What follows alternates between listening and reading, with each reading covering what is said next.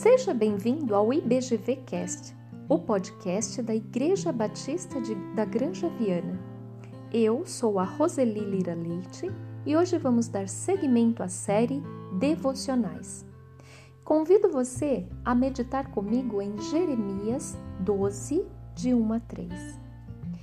Tu és justo, Senhor, quando apresento uma causa diante de ti Contudo, eu gostaria de discutir contigo sobre a tua justiça. Por que o caminho dos ímpios prospera? Porque todos os traidores vivem sem problemas. Tu os plantaste e eles criaram raízes, crescem e dão fruto. Tu estás sempre perto de seus lábios, mas longe dos seus corações. Tu, porém, me conheces, Senhor, tu me vês e provas a minha atitude para contigo. Arranca o ímpio como as ovelhas destinadas ao matadouro. Reserva-os para o dia da matança. Convido você a meditar nessa palavra comigo.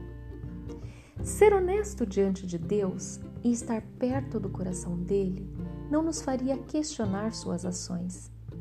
Quando abrimos o nosso coração em espírito e em verdade, tiramos de nós aquela camada que nos envolve e nos distancia dele, não questionando, portanto, como questionou o profeta Jeremias. A parte mais difícil, entretanto, é reconhecer e aceitar quem de fato somos declarar com sinceridade os erros que cometemos, a inveja que sentimos do nosso irmão, mas isso fica claramente demonstrado em nossas palavras, pois projetamos no outro o nosso desejo e também a nossa crítica. A partir disso, seria notável reconhecer a nossa fraqueza e nos derramar de coração puro esse seria o primeiro passo para uma mudança pessoal e para um encontro verdadeiro com Deus. Vamos lembrar de Davi? Ele errou muitas vezes com seus filhos e também com a sua família. Cometeu adultério, mas ele não deixou de ser o homem segundo o coração de Deus. Diante de Deus, ele rasgou suas vestes e se apresentou man da maneira mais íntima que conseguiu e de coração sincero. Deus olhou o seu interior e encontrou verdade e sinceridade em seu coração. Deus julga o coração do homem, pois as suas ações resultam daquilo que habita nele. Vamos considerar a oração do profeta Jeremias ele nunca hesitava a dizer a Deus o que habitava em sua mente. E quando questionou Deus sobre a prosperidade dos ímpios, o que muito lhe irritava, de acordo com o texto, não considerou a graça que é comum a todos.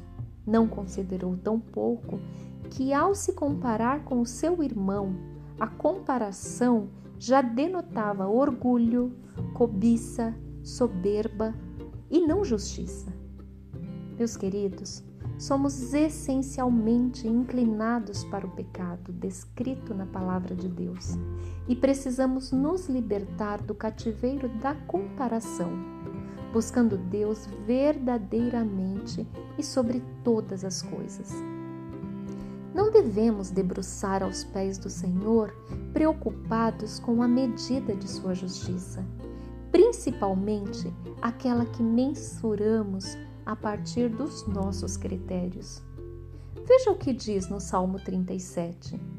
Não se aborreça por causa dos homens maus, e não tenha inveja dos perversos, pois, como o capim, logo secarão, como a relva verde, logo murcharão.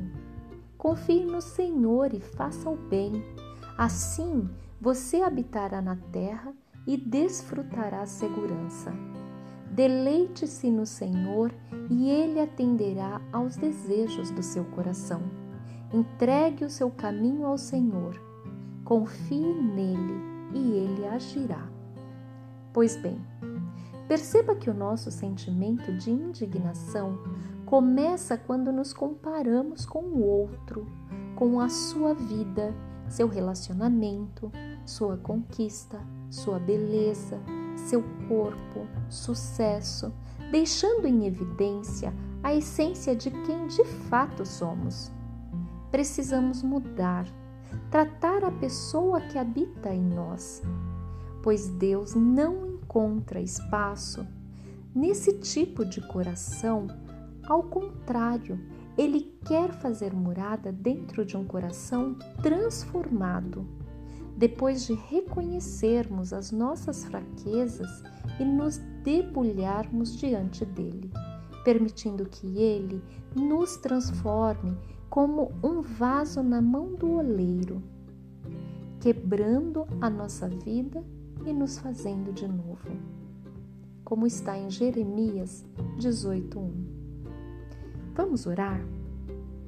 Senhor, ajuda-me a não ceder ao orgulho e assim entristecer-te, principalmente a não andar na escuridão da arrogância e prepotência, considerando ser eu melhor do que os outros.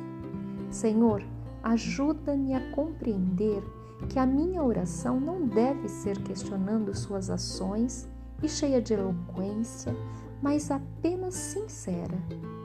Oro para que o Senhor encontre sinceridade no meu coração. Oro para que eu possa ouvir a tua voz com o mesmo zelo, tanto em tempos bons como em tempos difíceis, e não mais viver segundo os meus critérios, mas de acordo com os teus desejos.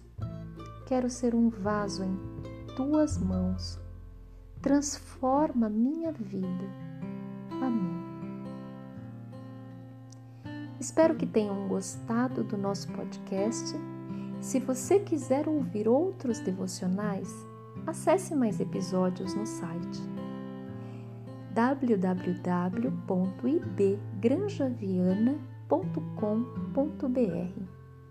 Abraços e fiquem com Deus.